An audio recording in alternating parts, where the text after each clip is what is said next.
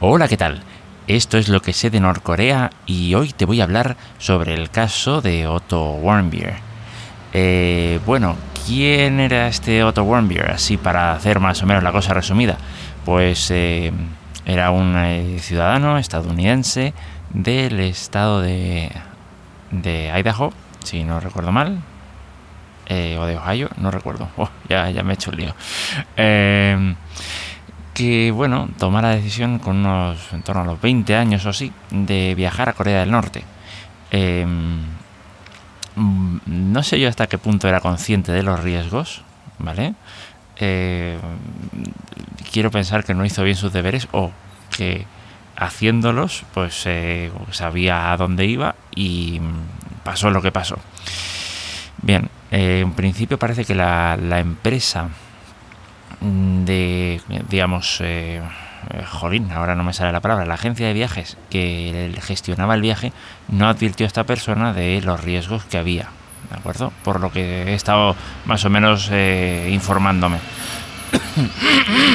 Después también, aparte de esto, pues bueno, pese a que había advertencias bastante claras en otros sitios, digamos, del, digamos que desaconsejaban el viajar a Corea del Norte.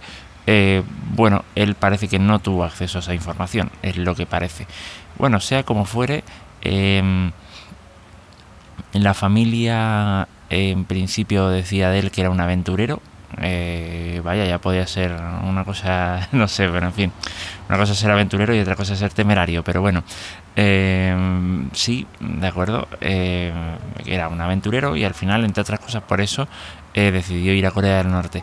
Debo decir que, vamos, he visto casos de, personas de estadounidenses que han ido y han vuelto sanos y salvos, ¿eh? igual que em, de muchas otras nacionalidades.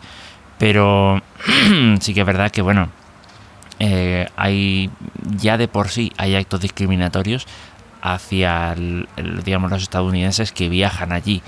Eh, es decir, por ejemplo, creo que el tour para una persona de cualquier otra parte del mundo es de 7 días y para un estadounidense es de 5, pagando en ambos casos, en, eh, tanto el estadounidense como el no estadounidense, pagando el mismo precio, con lo cual eh, uno, uno se da cuenta de que ya de por sí ahí ya, ya ahí hay una hay una discriminación o hay un sí eso ¿vale? Em, el caso es que esta persona eh, la alojaron en el hotel Yangat-do, eh, que es, sí, es un hotel, eh, digamos, creo que había otro también en el que alojaban a turistas, pero vamos, son dos. Ahora parece que lo alojan a todos en el Yangat-do porque está en medio de una especie de isla que tiene que hay ahí en la ciudad y y claro, para salir de ahí o sales a nado y vamos, y eres un blanco perfecto eh, si intentas salir, eh, bueno, eh, solo se, se, quedará en el intento. Quiero pensar y si, sales digamos por los puentes que hay habilitados para salir pues te pasará digamos tendrás que pasar un control militar que lógicamente no pasarás entonces digamos que es el lugar perfecto entiendo que por esas razones para alojar a los turistas ahí para asegurarse de que no se escapen y se pongan a ver cosas que no deben, ¿no? Entonces, pues nada, esta persona se alojó ahí, en, el, en ese hotel. Ese hotel tiene una particularidad también, y es que la planta quinta no está accesible para el público en general. Eh, de hecho, tanto es así que los ascensores no tienen la planta quinta entre sus números. No, no es que hayan borrado el número, que lo hayan desactivado, que no, no, no. Eh, por lo que he visto eh, de, de vídeos de gente que ha viajado y tal, tú ves eh, la planta, pues eso, 1, 2, 3, 4, 6. Se la salta directamente. Bueno, en principio parece que eh, este Otto Warmier pues decidió ir a la planta quinta y eh, robar un póster de propaganda que parece que era de los tiempos de Kim Il-sung y llevárselo a Estados Unidos. Em, bueno, por eso, pues al final, entre pitos y flautas, fue sentenciado a 15 años de trabajo forzados. Eh, después se le. No sé qué le habrán hecho. En Corea del Norte dicen que le dio. Eh, no sé, yo he visto versiones de todo tipo. Eh, insuficiencia, digamos, eh, problemas de oxigenación, oxigenación, en el cerebro. vamos, ahí, hay mucha mucha historia que, que, ha tenido botulismo. Yo es que como no soy médico tampoco tal, pero sí que hay versiones ahí contrapuestas. Y el caso es que, digamos, se quedó en un estado de coma, al parecer durante un año y medio, y, no dijeron nada al mundo exterior, vamos a decirlo así. Y volvió a Estados Unidos ya en estado de coma y a los siete días o así eh, murió. ¿Vale? Em, la familia, eh, creo que la familia es de origen judío, por lo que vi en un artículo de Wikipedia, voy a dejar, ya digo, no, eh, enlaces de, digamos, fuentes de donde he sacado esto y eh, quizá quizá no, no, pueda sacar todas porque claro ahí ha habido mucha gente que ha hablado sobre el caso de Otto Warmbier eh, y tal pero vamos digamos las, eh, las que más o menos creo que serían interesantes analizar.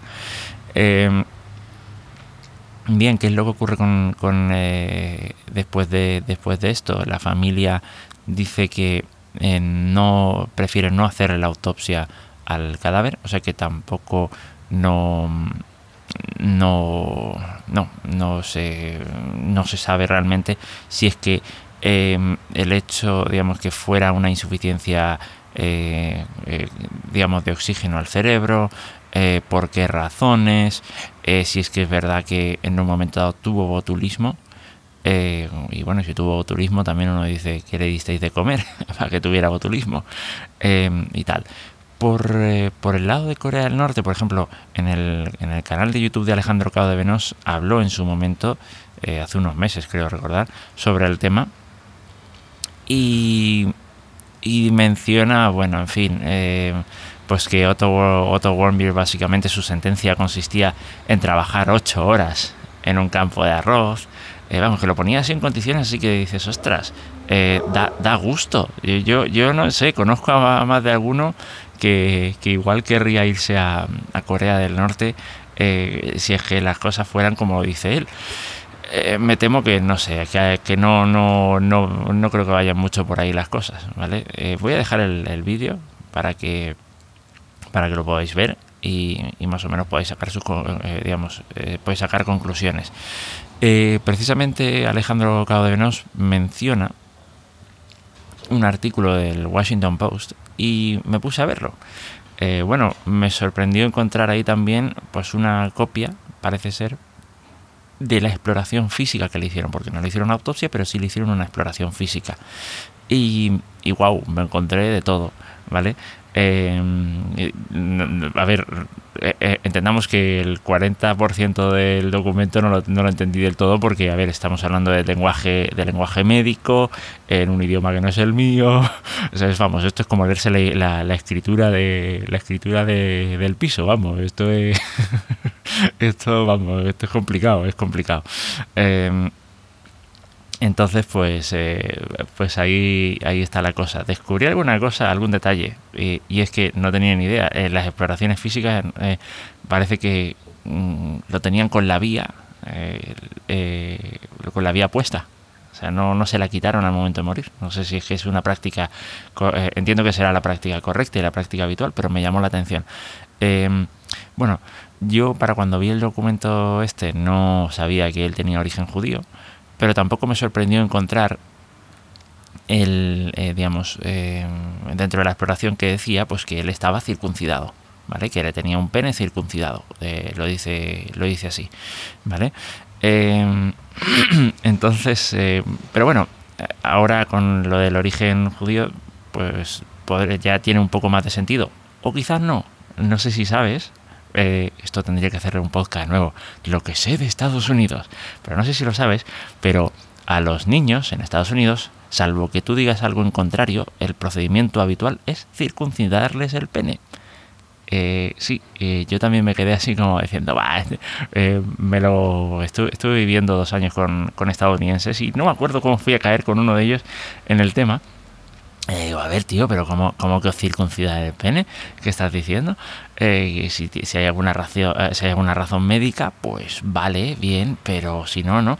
Y no, no, no, que, que después preguntándole a otros, digo, yo pensaba que este me estaba tomando el pelo. No, no, que, que, efectivamente, que le circuncidan el pene como procedimiento habitual. Igual que aquí, por ejemplo, a las chicas salen del hospital normalmente, ya digo, salvo que digas algo en contrario, salen con, con sus, con sus perforaciones para los pendientes, pues, em, pues allí es eso, salen eh, con el pene circuncidado. Así que, vamos, no me sorprendió encontrar esto en el, en, el caso. También eh, sí que, digamos, sorprendió mucho a todo el mundo el buen estado físico que, tenía. la piel no salvo por alguna que otra cicatriz, no parecía tener grandes daños ni, ni parecía haber sufrido mucho.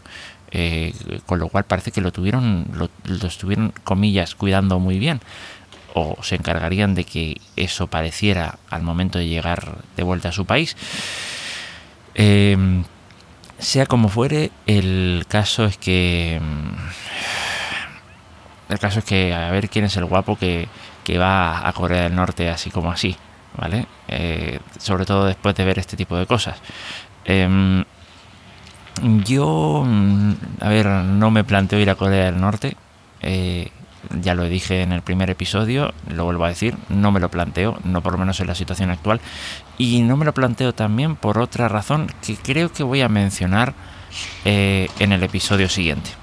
Así que bueno, yo creo que lo dejo todo por aquí y nos encontramos en el próximo episodio. Hasta luego.